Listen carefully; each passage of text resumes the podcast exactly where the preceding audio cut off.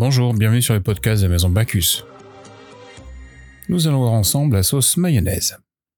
Nous aurons besoin pour réaliser ces 20 centilitres de mayonnaise 20 g de moutarde de Dijon, 150 g d'huile de tournesol, un jaune d'œuf, 10 g de vinaigre de cidre, sel, poivre. Dans un saladier au cul de poule, réunissez les jaunes d'œufs, la moutarde, le sel et le poivre. Incorporez l'huile lentement enfilée à l'aide d'un fouet. Mélangez énergiquement jusqu'à complète incorporation de l'huile, terminée par le soupçon de vinaigre.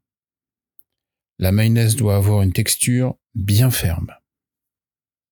Pour réussir à coucher votre mayonnaise, pensez à sortir votre jaune d'œuf à l'avance pour qu'il soit à la température des autres éléments. Pour la stabilité de l'émulsion, c'est mieux. Le petit trait de vinaigre favorisera la conservation de votre mayonnaise. Ce grand classique de cuisine française vous permettra de faire une déclinaison de plein d'autres sauces avec. La sauce corail, la sauce tartare, la sauce aux herbes, la sauce burger.